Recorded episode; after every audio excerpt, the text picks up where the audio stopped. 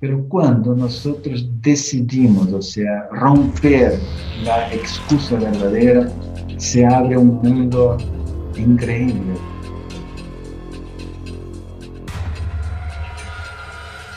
Hola y bienvenidos a un episodio más de Fuera de la Caja, un podcast de GBC TV, un espacio creado por y para emprendedores que buscamos generar soluciones ágiles y prácticas para nuestros proyectos.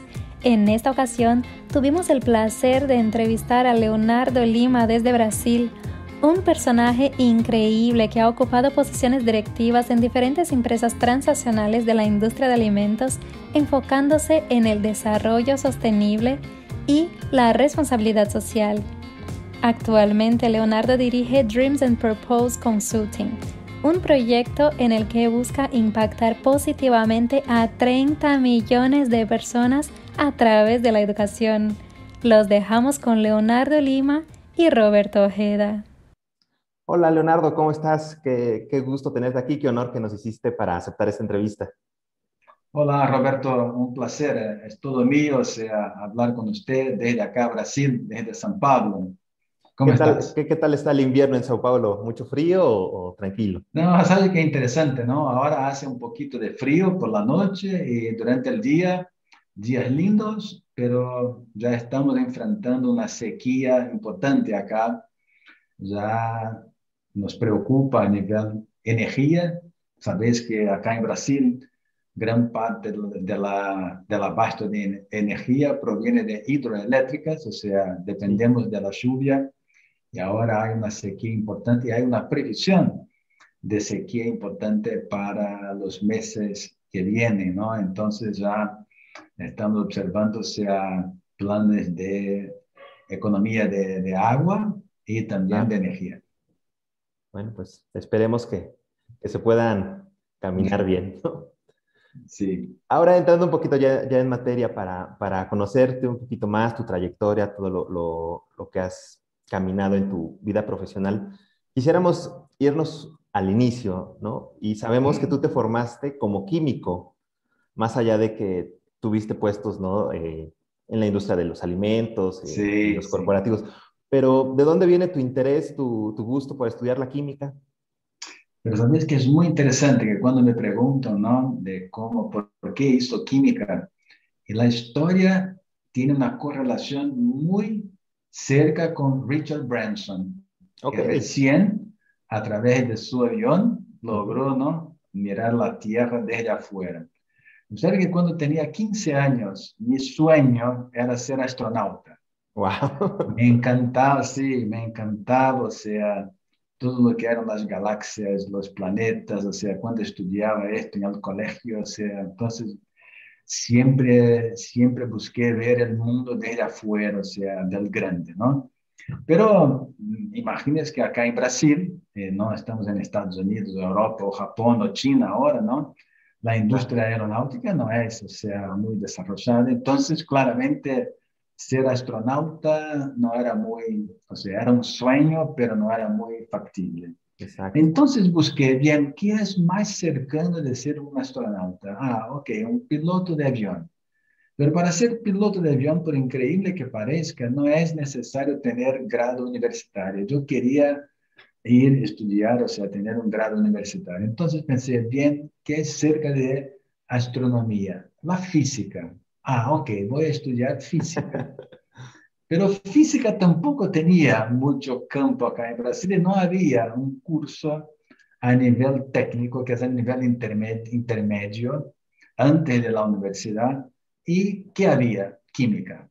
Entonces, ok, si no logro ser astronauta, si no logro ser físico, voy a buscar ser químico. Entonces empecé a estudiar química y me quedé enamorado, o sea, desde el nivel uh, intermedio, o sea, antes de la universidad, y después, o sea, entonces me gradué en un nivel técnico en química, acá en Brasil, que ya me posibilitaba trabajar. Okay. Y es un tema que cambió toda mi vida, porque después hizo la, la prueba para la universidad, pasé para una universidad pública, que era durante todo el día para estudiar química, Pero al término logré mi primer empleo en una cervecera y justo para trabajar en microbiología. Entonces, miren, astronauta que no logró ser astronauta, que no logró ser físico, que hizo química y que empezó su carrera laboral en microbiología de una cervecera. Entonces, imagínense que mi, o sea, vida profesional es llena de novedades, o sea. Entonces, me quedé enamorado de la química y después aprendí que todo es química. Nosotros somos química. Entonces, desde el macro al micro, al átomo, a las partículas, o sea, elementales, o sea, me quedé enamorado de la química y por años trabajé con química en, en esta cervecera. En esta cervecera llegué al puesto de jefe del laboratorio de control de calidad de todo lo que se hacía acá en Brasil. Y después, ahí sí me, me cambié, me fui para el área de alimentos en leche. Pero sí, química, ingresé en esta carrera de química tal vez por casualidad, no era como mi uh, deseo inicial. ¿Y, y tú recuerdas mm, más o menos, ¿qué edad tenías cuando hiciste esta, pareciera esta deducción de si no puedo esto, entonces esto, si no puedo esto, entonces esto? ¿Recuerdas más o menos? Fue a los 18 años, o sea, y creo que es un, es un punto importante para los que nos escuchan, o sea, y para los que eventualmente están definiendo sus carreras. Claro. Creo que hoy en día es muy, es muy distinto también de cuando empecé de mi carrera, de que un una persona seguía una sola carrera, una sola disciplina en la vida. Hoy lo que veo y que incluso recomendaría a las personas es que hagan más de una disciplina. El mundo necesita de personas que, logren comprender el todo y no solamente una parte del todo. Es necesario tener expertos que sepan mucho de determinadas disciplinas, pero nosotros como la gran mayoría necesitamos comprender el todo. Y también creo que afrontar los desafíos, ¿no? Bien, si yo no puedo ser astronauta porque no lograría, o tal vez, o sea, la chance de lograrlo era muy baja, mínima, o sea, ¿qué puedo hacer? Entonces, empezar a mirar a su entorno y verificar qué posibilidad tengo de no frustrarme, o sea, de no quedarme, o sea, en bajón, o sea, no bajar la cabeza, pero seguir, seguir, o sea, desafiando, o sea, a, sí propio. Y creo que toda mi vida pasé y sigo desafiando a mí mismo, o sea, en lo que hago, en lo que, en lo que pienso. A veces pareciera que los jóvenes actualmente están como presionados, ¿no? Por elegir un camino, porque parece que si a los 16 años no sabes qué quieres ser de tu vida, eh, vas a desperdiciar tiempo, ¿no? O, si te equivocas y al final tienes que regresar, no sé, echaste a perder tu vida. Tú con todo esto que, viviste, ¿no? Que, empezaste estudiando algo porque no había lo que tú querías y al final trabajaste en algo que no era necesariamente el, campo que habías estudiado, eh, ¿crees que realmente es esto? De que, de que si no tienes muy claro al inicio qué quieres, eh, pierdes mucha, mucha potencialidad? No, creo, Roberto y, a todo, de que cuando un joven encuentra a lo que realmente le gusta y que va a seguir en su carrera, es una casualidad. No es la realidad, no es la gran mayoría. Y creo que estamos poniendo mucha presión en los jóvenes, de que elijan sus carreras muy temprano no es posible una persona, un joven, o sea, que está, o sea, observando todo lo que pasa en el mundo, disciplinas nuevas, un nuevo mundo, que elija una carrera y que se enamore de la carrera todo el tiempo. Durante mi carrera, yo cambié de carrera varias veces, mismo siendo en la misma área. Creo que yo cambié de una carrera técnica para humanas, o sea, y vamos a hablar un poco de esto más adelante, pero eh, y vamos cambiando porque nosotros somos seres cambiantes, o sea, debemos cambiar. Ahora, si, no, si por casualidad nos enamora algo, ejemplo, la medicina o una carrera que exige, o sea, un estudio, exige, o sea, una constancia, una disciplina, o sea, realmente una trayectoria muy importante, excelente, pero desafortunadamente lo que pasa en los países de Latinoamérica es, es que los jóvenes que se enamoran de la medicina, pocos logran cursar la universidad. Claro. O sea, necesitamos de médicos, necesitamos de personas que tengan esta vocación, que tengan esto en su interior, pero estos jóvenes no logran y son jóvenes, o sea, frustrados. Entonces, creo que hay los dos puntos que tenemos que ver. Los jóvenes que muy cedo se sienten presionados a tener una carrera y una carrera de éxito, una carrera de suceso, y los jóvenes que saben lo que quieren y desafortunadamente no tienen, o sea, condiciones de estudio, no logran cursar buenos, o sea, buenos colegios en su formación y luego no logran cursar universidades de medicina, por ejemplo, que son muy caras, claro, no muy costosas en nuestra región. Entonces, hay los dos puntos, de creo que no hay tal vez una receta correcta, pero tal vez la receta es eh, tranquilidad, o sea, no se sentirse muy presionado, porque es muy natural que un joven no sepa lo que quiere de su futuro. Es natural. Miren, mire lo que pasa en la economía, pandemia. Mire, un joven en el medio de la pandemia, ¿cómo puede mirar el mundo de una forma positiva y mirar su carrera? sí, aparte porque todo cambia, ¿no? Y todo, todo cambia. Todo cambia. Muy bien, ahora siguiendo un poco con tu, trayectoria, eh, das un paso, ¿no? Eh, de la parte que nos comentabas de, la cervecería, ¿no? De esta parte operativa eh, química, biológica, y luego te unes a la parte de responsabilidad social y de desarrollo sustentable, que, no sé, pareciera un, área un poquito más, sí, sí, más, extraña. ¿Cómo, ¿Cómo es que se dio esa unión? Es interesante porque después de que trabajé como químico ¿no? en esta cervecera, me cambié y me fui a trabajar con los temas de calidad en general. Ya en la cervecera, yo estaba saliendo de algo que era muy específico como análisis de cerveza, análisis de gaseosos, análisis de materia prima. Entonces, yo hacía, era química, o sea, control de calidad que era muy focado a un dado producto y pasé a mirar la gestión, cómo se lograba la calidad de los productos. Y empecé a ver mi primer contacto ¿no? con los sistemas de calidad, eran, o sea, estaban veniendo desde Japón, que ya se hablaba de calidad total. ¿Y qué significaba la calidad total?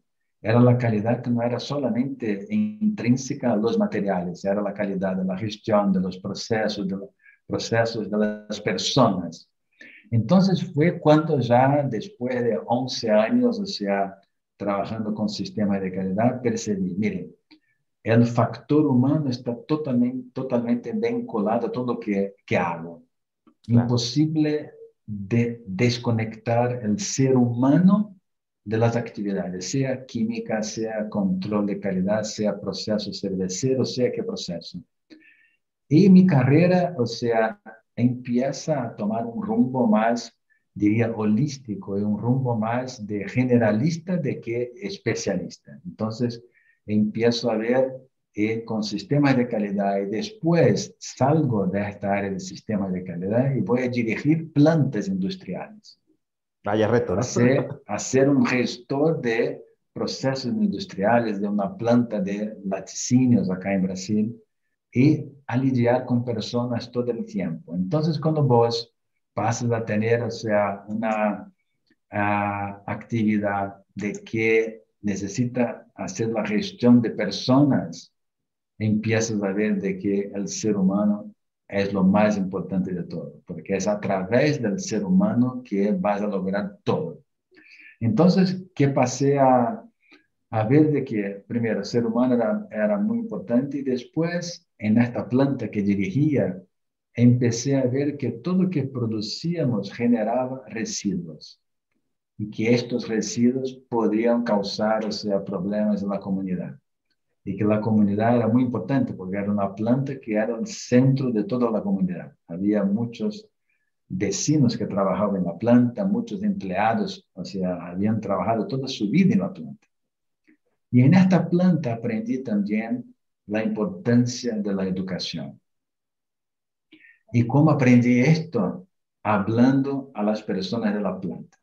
Porque yo siempre me, gustó mucho o sea, estar con las personas. Entonces, de químico, que miraba todo de una manera muy, muy micro, pasé a comprender que el ser humano, o sea, para mí, es el centro de todo y que hay que tener atención a él. Entonces, empecé a ver que cuando hablaba con las personas de la planta, por más que yo utilizara, que yo utilizara términos no complejos, que buscara, o sea, a llegar a un nivel que ellos pudieran me comprender, veía que por sus ojos no me comprendían. Y empecé a, indagarme qué estaba pasando. Bueno, con las personas de recursos humanos de la, de la planta, ¿qué vimos? Que las personas no tenían la formación básica. Ellos no comprendían porque no, tenían la comprensión básica, no habían estudiado. Okay. Y que eso, ahí sí, o sea, uno de los proyectos que más tengo orgullo, o sea, creé una escuela adentro de la planta wow. y pasé a formar a los empleados. Y esto fue un salto, o sea, fue uno de los proyectos más uh, que me orgullan de mi vida, de mi carrera, porque vos veis cómo la educación transforma a las personas. Ellos pasan a comprender lo que yo les estaba hablando porque lograban, o sea, a ver esta comprensión de temas que para ellos eran totalmente complejos. Entonces, entonces pasé a ver medio ambiente, el social, el técnico, el comportamental, esto todo totalmente vinculado. Y cuando, al término ahora de los 13 años, cuando ingreso en McDonald's, o sea, mi primera reunión ya en Chicago, en, la, en el headquarter de McDonald's, fue representar Latinoamérica en el Consejo de Desarrollo Sustentable del Mundo. Wow. Y ahí sí me veía un astronauta. Por esto que... Lograste cumplir el sueño de astronauta. Sí, sí, porque yo no soy el astronauta que pensaba ser físicamente, pero hoy me considero un astronauta porque luego ver el mundo, los desafíos complejos que hay en el mundo sentado en una silla, porque tengo, o sea, hoy la capacidad, no todo el conocimiento, pero la capacidad de volar, ver todo desde arriba y después aterrizar y buscar soluciones. Entonces el paso de ser un químico para ser una persona mucho más generalista, una persona que guste mirar el todo para buscar soluciones, o sea, puntuales, si se dio, o sea, mirando que todo se logra a través de las personas. Y ahora que nos comentaste de este logro, ¿no? Que fue la escuela en la planta, eh, ¿te recuerdas de algún, algún lindo recuerdo, alguna anécdota que haya pasado en esa escuela que te haya dejado un gusto muy, muy, muy lindo? Sí, me recuerdo. Había un, un empleado que él trabajaba adentro de la planta en una área muy calurosa que era la concentración de leche condensada. En esta planta que yo dirigía, nosotros producíamos leche en polvo, leche, eh, leche condensada y crema de leche, ¿no? En latas. Y este es un operador, o sea, una persona ya con su edad y que empezó a cursar esta escuela. Y después de salir de esta planta, perdí contacto, pero no es que creo que ya estaba en General Mills, que fue la empresa antes de McDonald's, recibo un correo de esta persona hablando, Leonardo, quería comentarte que hoy me gradué en la universidad. Imagínate, o sea, qué regalo la vida me dio, o sea, de, de poder haber abierto una puerta, o sea, y creo que dejaría también este mensaje a las personas, o sea, muchas veces, o sea, los desafíos son presentados a nosotros en nuestra vida para que los tomemos y que no tengamos el miedo del fracaso, porque nadie logra éxito si no fracasa. Entonces, si nosotros tenemos miedo de los desafíos, jamás vamos a ver si seríamos capaces de afrontarlos. Y el ejemplo que Jorge, el nombre de esta, de esta persona, él tenía esposa, hijos, tenía lo que comento, todas las excusas verdaderas para no hacer. Porque otro punto que aprendí en mi vida es de que nosotros siempre podemos encontrar las excusas perfectas y verdaderas para no hacer. Vamos a estar siempre llenos de ellas. Siempre llenos. No tengo tiempo, no, ahora estoy casado, ahora no puedo, ahora, ahora no, ahora no, ahora no. Pero cuando nosotros decidimos, o sea, romper la excusa verdadera, se abre un mundo increíble, o sea, y creo que todo el tiempo lo que tengo buscado hacer en mi vida es romper mis excusas verdaderas y la de los, de los otros. Y ahí sí, se, se logran, o sea, puntos muy, muy interesantes. ¿Crees que nos puedas dar alguna recomendación para distinguir de las excusas que, que lanzamos, nada más como para poner un pretexto? De la excusa real, de la excusa que está detrás de todo? Creo que la excusa que está detrás de todo es el deseo humano del nuevo y del cambio. Y, y, el punto más importante, uno, uno, de los puntos más importantes que veo hoy es de que nosotros ya sabemos que la ecuación que estamos hoy como humanidad, como población global, no es la correcta, tenemos que cambiar. Pero pasa el miedo, el miedo del cambio, porque yo puedo estar muy mal, pero sé exactamente lo que es estar muy mal. Pero no sé, y si cambio, y o sea, salgo de esta situación que sé que es muy mala, no sé lo que va a pasar. Puedo quedar peor aún. Entonces nosotros nos atamos a, las excusas, o sea. Y un, tal vez un tip o una, para que piensen, o sea, cuando alguien le habla un no en una fracción de segundos, es una excusa verdadera. O falsa, perdón. ¿Por qué? Porque él ya está trabado. Esta persona va a hablar no toda su vida. No quiere salir para nada de su zona de confort. Y necesitamos de personas que quieran desafiar sus zonas de confort. Y les comento un poco adelante lo que pasó conmigo. O sea, exactamente, o sea, necesitamos desafiarnos, pero obviamente no estoy hablando de saltar sin paracaídas, o sea, de un abismo.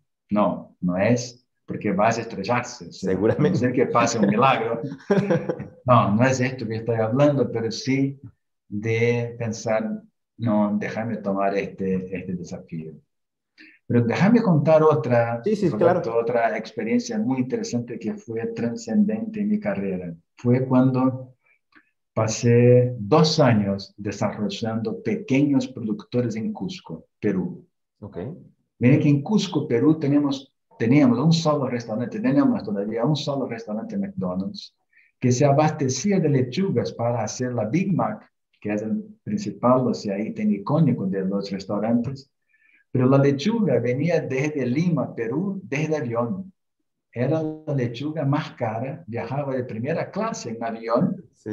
O sea, algunas, o sea, algunas pocas cajas para abastecer este restaurante en Cusco.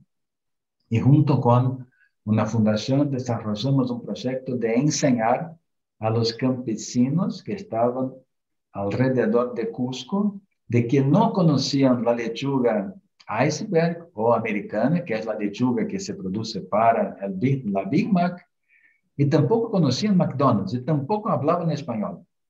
O sea, era un proyecto, o sea, que estaba fadado al fracaso. Un super reto, me imagino. Un super reto y que es contra todos los libros de administración que hablan que los proyectos tienen que ser cortos, que tienen, o sea, que obtener resultados, o sea, con KPIs, etc. Y me tocó este proyecto. Este proyecto era, tenía toda, o sea, la posibilidad de la excusa verdadera. No, ¿por qué vamos a meternos con esto? Los campesinos no conocen este producto, no conocen McDonald's, no tienen prácticas higiénicas. No, no, no, no, era todo no. No había un sí. Y me involucré en este proyecto. Después de dos años, producimos, o sea, lechuga, o sea, americana, a los mismos niveles, o sea, de cualquier otro país del mundo. ¿Qué saqué de este proyecto? Que nada es imposible y que siempre podemos invertir en las personas, desde que quieran. Y ¿sabe lo que cuando preguntaba a los campesinos, pero qué necesitan desde nosotros? Y ellos nos hablaban, conocimiento, nada más. Lo demás lo hacemos. Lo ponemos. Y los, o sea, entregamos conocimiento. Ellos querían, para ellos fue un reto y para mí una segunda felicidad en mi carrera de los proyectos que no me olvido jamás, de la capacidad humana de vencer los retos. O sea, este proyecto, o sea, cuando regresaba a la compañía y comentaba todo, y, y en este periodo yo, yo era el número uno de calidad. Yo sería el primero que debería hablar. No, esto es una locura. Y te iba a bajar el factor de calidad. Leo, esto, Leo, jamás haga esto. Pero un otro lado mío hablaba, es lo que tienes que hacer. Romper paradigmas. Y creo que es un poco lo que representa, y, y corrígeme si no, pareciera el Departamento de Responsabilidad Social y de Desarrollo Sustentable en estas grandes empresas, ¿no? Que tienen mucho alcance y que tienen mucho impacto, porque obviamente pareciera que, de un lado, pues importa crecer, importa llegar a los números, importa llegar a las estadísticas que, pues, que el corporativo exige, ¿no? Pero por otro lado está la forma en que se hace, ¿no? La forma en que vas a llegar a esas metas, la forma en que vas a impactar a la sociedad. y creo que eh, tener ese equilibrio es fundamental, ¿no? Porque igual te vuelves la empresa más rica del mundo, pero acabas con el mundo, ¿no? Correcto, Roberto. Tocaste un punto muy importante. Creo que las personas que se sientan en las áreas de desarrollo sustentable, responsabilidad social en las compañías, tienen una responsabilidad que tal vez no conozcan, que es justamente como estabas hablando que es la forma como las compañías van a afrontar a los desafíos del mundo. Las compañías siempre van a tener la excusa perfecta de resultados de corto plazo. Las empresas que tienen las acciones en las bolsas de Nueva York bolsas o sea, del mundo van a tener que presentar resultados a cada tres meses. Pasa con centenas, miles de compañías que pueden tener esta excusa pero estas personas necesitan comprender que su misión es lograr esto y una visión de mediano largo plazo. Las grandes compañías, o sea, hoy tienen una responsabilidad en sus manos muy importante, porque tienen consumidores, tienen recursos, tienen inteligencia y necesitan utilizar esto en beneficio de la sociedad. Pero observe que no estoy hablando de utilizar todo esto en filantropía. Estoy hablando de utilizar este potencial a través de los negocios y a través de los negocios desarrollar la sociedad. Este proyecto en Cusco, que se llamó Cori Chakra, que era chakra de oro o, o sea, campos de oro, es un nombre en el dialecto uh, ahora me... Quechua. Quechua es el que habla, ¿no? ¿no? Que es, el Kori Chakra, que los campesinos lo bautizaron de Kori Chakra. O sea, significa que una empresa si define comprar de productores locales, puede realizar cambios muy importantes en la sociedad. Después que iniciamos este proyecto, hoy este cinturón de Cusco, Cusco pasó a ser productor de alimentos, de fresas, de flores que importaba antes de todas de otras áreas de Cusco. Hubo un desarrollo económico muy importante porque una empresa decidió hacer compras locales y decidió aportar recursos para desarrollar estos proveedores, que eran campesinos, que ni conocían a esta empresa, en este caso McDonald's. Entonces, las grandes empresas, y creo que afortunadamente muchas están haciendo esto, están utilizando lo que es un concepto de Michael Porter, o sea, de valor compartido. Significa que la empresa destina, o sea, su conocimiento en generar negocios que son beneficiosos para la empresa y también para la sociedad. Quiero un ejemplo muy interesante que pasa con McDonald's en Latinoamérica. McDonald's, o sea, emplea jóvenes sin experiencia, jóvenes que están en una situación que hoy es ni estudian ni trabajan. Imagina, imagínate, o sea, el cambio que esta empresa, al definir su target de empleo, este tipo de joven, está, o sea, generando de impacto positivo en la sociedad. Pero no hace esto por filantropía o por caridad. Hace esto como parte de su negocio. Yo te ofrezco un empleo y te ofrezco educación, te ofrezco o sea, una serie de capacidades que te van a ayudar a seguir en esta empresa, si vos lo querés, o te van a ayudar a ser un mejor profesional cuando te vayas de la empresa.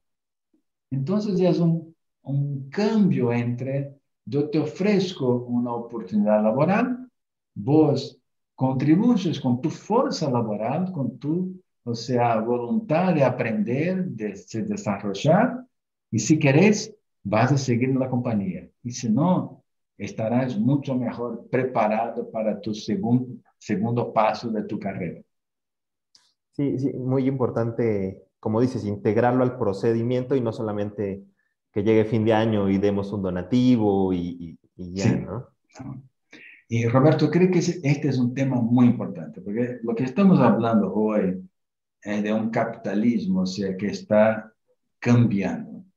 Un capitalismo sea, que está cambiando de una visión de muy de corto plazo, basada en los accionistas de la compañía, que invierten su plata en la compañía y la quieren en corto plazo, a un capitalismo que toma en consideración a las distintas partes interesadas, o sea, en esta empresa o en esta organización, que son los empleados, los accionistas, los proveedores, la sociedad, el gobierno, o sea, esto, o sea, las partes interesadas deben estar, o sea, consideradas en el desarrollo o la planificación estratégica de una organización. Porque si la organización pasa a pensar en este formato más holístico o más abarcativo, garantiza de que todos van a tener éxito, o sea, y que va a se perpetuar más adelante. Sin duda. Y de lo que tú lograste ver, ¿no? Eh, en este tiempo que estuviste en McDonald's y obviamente con los esfuerzos que se hace y también sabiendo que pues es imposible tener todo, todo al 100%, ¿no? O lograr todo lo que, lo que sería lo ideal. ¿Cuáles son los puntos que crees que quedan pendientes? No, no hablo de la empresa, sino en la industria en general. Eh, eh, de, esta, de este desarrollo sustentable, de esta manera de hacer un negocio más holístico, como, como nos comentas? Diría que el diagnóstico que tengo, y creo que es muy cerca de la realidad, por las encuestas o por contactos con los consumidores, con la sociedad como un todo, es de que falta todavía mucho conocimiento básico para la sociedad, comprender lo que está pasando y de cierta forma, las empresas necesitan educar a la sociedad y no esperar que la sociedad sea educada por los gobiernos o por las escuelas, o sea, o por la educación formal. Esto está, a mi ver, está, está tardando mucho y los cambios que necesitamos en la sociedad, sea para residuos, sea para un consumo consciente, sea para no desechar materiales buenos, o sea, todo lo que estamos hablando de utilización de recursos del planeta está tardando. Todavía vemos, o sea, ríos llenos de basura, los, los logradoros públicos llenos de basura, desperdicio de, de toda forma, y al mismo tiempo, o sea, casi 700 millones de personas en, el día de hoy que estamos hablando no van a comer, no van a alimentarse. Y tenemos un 1.3 mil millones de toneladas de alimentos todos los años son perdidos, o sea, y esto no hay como echar la culpa a quien, a un marciano, a, un, a una persona que no vive en este planeta, no, somos nosotros que tenemos que cambiar, pero esto está tardando. Creo que las empresas tienen un papel muy importante en todo esto, porque las empresas tienen contacto con la sociedad día a día para la venta de sus productos. Entonces pueden hacer una venta en que entreguen también más educación. Y esto va a mejorar la sociedad como un todo. Y creo que esto nos lleva a la siguiente fase, ¿no? De, tu carrera, que terminas el ciclo en McDonald's y pareciera que en vez de irte a la playa y de querer descansar y de olvidarte de esto, quieres seguir estando involucrado y creas, fundas eh, Dreams and Consulting, ¿no? Que es este proyecto. ¿Qué buscabas o qué busca, qué busca el proyecto en sí? ¿Nos puedes platicar? Sin duda, Roberto. Este tal vez sea el más grande desafío de mi vida y carrera, ¿no? Porque es una apuesta mía para el ser humano. Porque lo que tengo visto en los últimos años trabajando en esta área es la cantidad de personas buenas y proyectos buenos que no tienen visibilidad.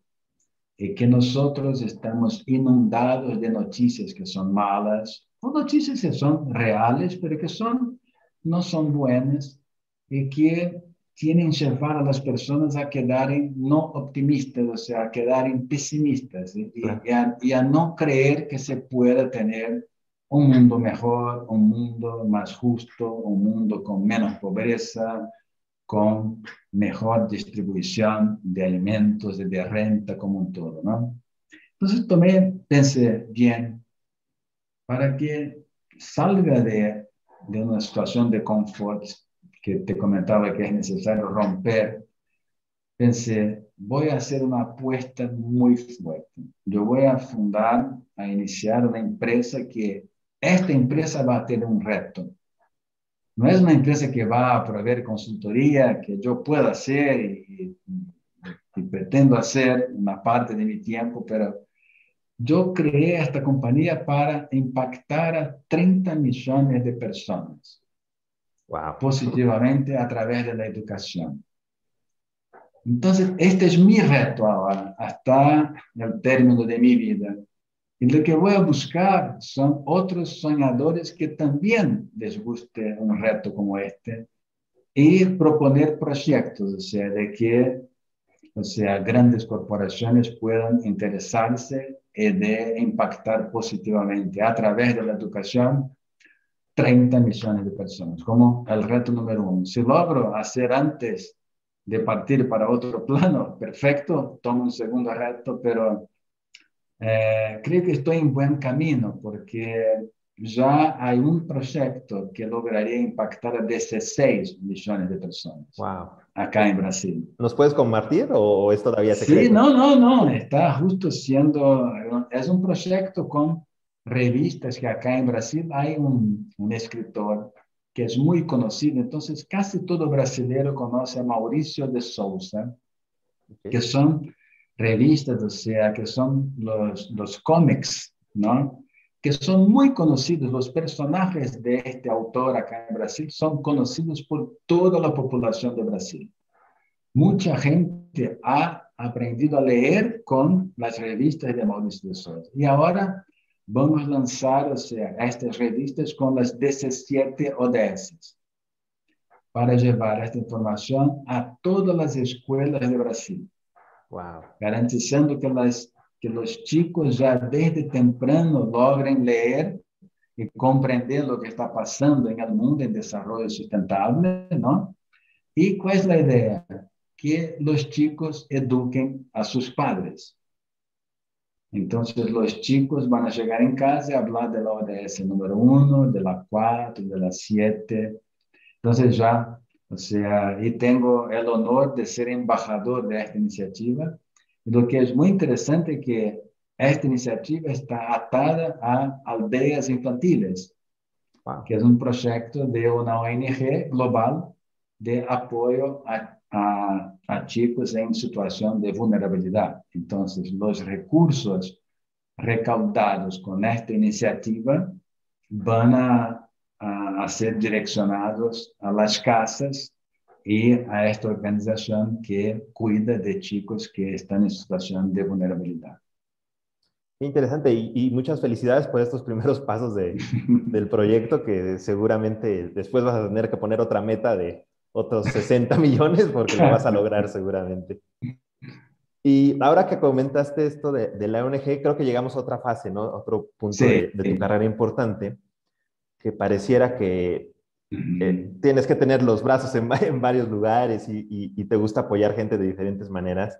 Y estás colaborando con esta otra ONG que es Refugiados 343, ¿no? Sí. Y sabemos, ¿no? Que Brasil tiene un cariño, una apertura particular, ¿no? Para el tema de los refugiados, para la gente que, que busca asilo. Pero a ti, en lo personal, ¿por qué es que te conecta esta ONG? ¿Por qué el, el gusto de quererlos apoyar? Sí, de nuevo creo que es una historia que no empieza como tal vez fuera lo más usual, ¿no? Yo fui invitado a dar una charla, a un grupo de jóvenes que hacen parte de una otra organización que se llama One Young World. Es una organización global que fue fundada por dos publicitarios ingleses que justo empezaron a ver de que estaban haciendo la publicidad, pero empezaron a quedar muy preocupados con los chicos. Y fundaron esta institución, que es también una ONG, que apoya y que desafía a los chicos o jóvenes que ya son universitarios, que están trabajando en empresas, a trabajar proyectos de impacto socioambiental. Entonces me invitan a dar una charla en una reunión acá en Brasil con estos jóvenes. Y yo quedé muy impresionado con lo que vi. Hablé, wow, estos jóvenes, o sea, podrían, o sea, tener la excusa perfecta, perfecta de no hacer nada que están haciendo, porque son jóvenes, o sea, de clase media, muy buenas universidades, o sea, muy buenas empresas, y no necesitan hacer este tipo de iniciativa, pero lo estaban haciendo. Y una de las iniciativas era el del refugio 343. Y la conexión que pasé a tener es, yo trabajé mucho con Venezuela, yo visité muchas veces Venezuela por varias empresas que trabajé, y de la última vez que fui a Venezuela, yo con las personas de McDonald's de Venezuela, fui hasta comprar mantenimientos, o sea, víveres, como una persona más para poder aumentar la cuota que tenían derecho las personas, porque no había víveres, como no hay todavía. Y me quedé muy impresionado. Y después me quedé más impresionado aún con estos jóvenes que fundaron Refugio 343 y están dedicando sus vidas a recibir y a interiorizar refugiados venezolanos. Entonces es como que, uh, no sé qué pasa, pero genera esta conexión de que yo no podría no apoyar. Entonces empiezo a apoyarlos para traer la primera familia, la segunda, ahora son más de 500 familias que ya están interiorizadas, ya hay una escuela, entonces soy, soy consejero, soy mantenedor. Y ahora vamos a implementar una estrategia de ESG en la ONG para captar más inversores, captar más, o sea, fondos para poder hacer más para los, refugiados, para los refugiados. Y cuando nosotros empezamos a conversar con un refugiado de que sale de su país sin, o sea, nada, sale de su país sin absolutamente nada. Imagínate que sale con la ropa que está en su cuerpo. Es impresionante. Y ahora ya hay muchos acá en Brasil que tienen su casa, su trabajo, ya hablan portugués, o sea, ya están, o sea, Pero lo, lo más lindo también, ¿saben lo que están haciendo? Enviando recursos para sus familias que quedan en Venezuela. Entonces es una historia de que eh, ingresé en ella y no, no voy a salir porque es como comprender también, o sea, la resiliencia, o sea, el sueño de personas y cómo podemos apoyarlo. ¿no? Qué, lindo esfuerzo, qué meritorio, eh, como dices, hacerlos teniendo la excusa perfecta para no lograrlo. No hacer. Siempre podemos no hacer, Roberto, siempre podemos, o sea, encontrar todas las excusas y que muchas veces son verdaderas. No tengo tiempo, no tengo plata, o no tengo dinero, no tengo, no tengo, no tengo. Siempre el, no es parte de nuestro diccionario de no hacer. Pero yo siempre también, cuando alguien me habla un no, encontró a alguien que le va a decir de, decir sí, porque hay algunos no que son muy no inteligentes. Hay algunos no de que la persona no debería ser tan simple o sencilla de no pensar de que está solo cerrando una puerta y de que este no, si fuera un sí o tal vez, quizá, ya haría toda la diferencia. Y creo que tocas ahora un punto bien importante que yo te quería preguntar, era Latinoamérica como región, ¿no? Tiene muchos problemas sociales, muchas deficiencias, mucha desigualdad. Y bueno, un punto clave para poder salir de esto y poder mejorar como región, obviamente es la educación, ¿no? Y, con Dreams and Consulting entiendo que, que es tu mm. participación, ¿no? Más allá de la educación, ¿tú ves otro aspecto, otro área importante clave que Latinoamérica deba de mejorar, de desarrollar, de impulsar para que el crecimiento también se dé? Sí, creo que cada vez más me llama la atención la diversidad e inclusión. Porque cuando vemos, o sea, eh, las desigualdades que tenemos de personas de que no parten del mismo lugar, eh, y si no cambiamos esto de una forma muy importante, vamos a seguir teniendo la sociedad muy desigual. Entonces, creo que cómo, o sea, garantizar que tengamos, o sea, el mismo tipo de acceso a un trabajo, a la educación, a la salud, a, a todo, a personas que parten de situaciones muy desiguales. Y creo que este tema ahora es global, afortunadamente cada vez más.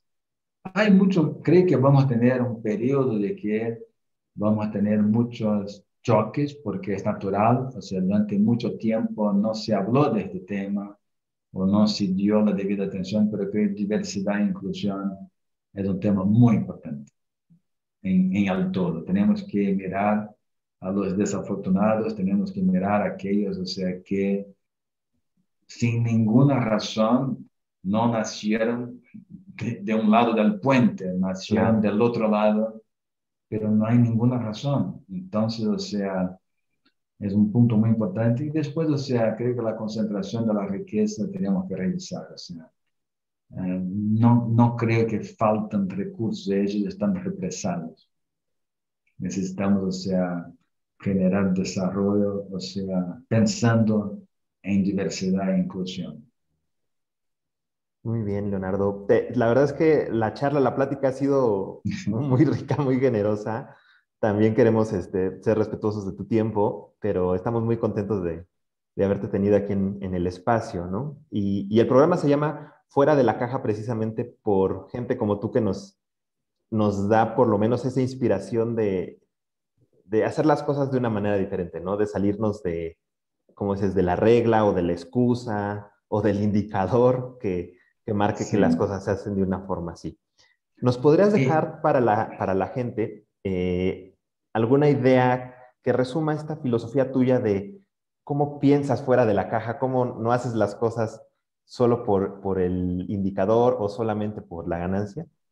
Sí, sí, no, creo que, creo que lo que comentar, gustaría comentar es de que cuando observamos la sociedad y cuando observamos nosotros como seres humanos. Nosotros cuando somos jóvenes, o sea, nos permiten soñar, nos permiten, hablar algo que no esté bien, pero a la medida que vamos avanzando con la edad o con los puestos, eh, comento que este efecto cebolla, o sea, de que cuando, por ejemplo, ¿no? Tenemos algunas ciudades del mundo, o sea, que cambia mucho la temperatura, entonces vos te pones muchos abrigos y vas sacando, entonces con que se habla del efecto cebolla, o sea, entonces voy a sacando mi, mi, mi campera, voy sacando mi, mi abrigo, ¿no? Porque si el día quedó caluroso, Creo que lo que pasa con los seres humanos, así, que tenemos que romper esto, es nosotros estamos haciendo el efecto inverso con nuestra vida. A la medida que vamos caminando para arriba, o sea, con la edad o con los puestos, nosotros vamos incorporando capas o tapas de que nos van achicando como soñadores, como personas que quieren cambios, como personas que sienten. El corazón queda aprisionado, o sea, el sueño queda totalmente tapado y nos quedamos uno más. Uno más no sirve para lo que necesitamos hacer. Necesitamos sacar todas estas tapas y capas que nos ponen la sociedad de que no, una persona que sea grande no puede soñar. No, yo sueño todos los días y voy a hacer, voy a seguir. Y voy a perseguir, o sea, sé que voy a tener dificultad, sé que no va a ser fácil, pero quiero lograr. No sé si voy a lograr, pero quiero seguir. Entonces creo que si puedo dejar algo, no dejemos de soñar, no dejemos de buscar el propósito. Otro tema que veo que estamos olvidando de que, ¿para qué estamos? O sea, claro. para, o sea, yo hablo desde mi punto, ¿no? Me regalaron una vida y pasé a pensar mucho, ¿qué estoy haciendo con esta vida? Puedo quedarme, sí, como comentaba, ¿no? retirado, tal vez en una playa, pero ¿será que es esto que es la mejor forma de agradecer esta vida que, no sé, tengo. No, no es. Ya definitivamente decidí que no es. Entonces, sueños y propósito, o dreams and purpose, es una invitación de, que más gente piense fuera de la caja, más gente sueñe, más gente, o sea, pregunte qué propósito tiene para su vida. Entonces, creo que no dejemos que pongan tantas capas y tantos frenos. Seamos más chicos, porque ser chico o ser una persona más grande no es de la edad, es de tu pensamiento, es de tu cerebro. O sea, entonces no es un tema de, del cuerpo, y sí de la mente. Leonardo, la verdad es que nos dejas eh, llenos de inspiración, llenos de motivación. Eh, te deseamos desde aquí de México el mayor de los éxitos, ¿no? Para, para la empresa, para el propósito que tienes, ¿no? Que sin duda es muy, es muy noble y, y estaremos muy atentos para, para ver que lo sigas haciendo. Bueno, Roberto, muchísimas gracias por la invitación. Te felicito por el programa, o sea, muy interesante. Agradezco mucho, o sea, la, la oportunidad de, de, intercambiar, o sea, algunas ideas y conceptos, un poco de, de mi vida, de un astronauta que logra ver al espacio de la Tierra. ¿no? Pues Leonardo, muchísimas gracias y estaremos en contacto para, para la siguiente ocasión. bueno, gracias Roberto. Hasta luego, buenas tardes. Hasta luego.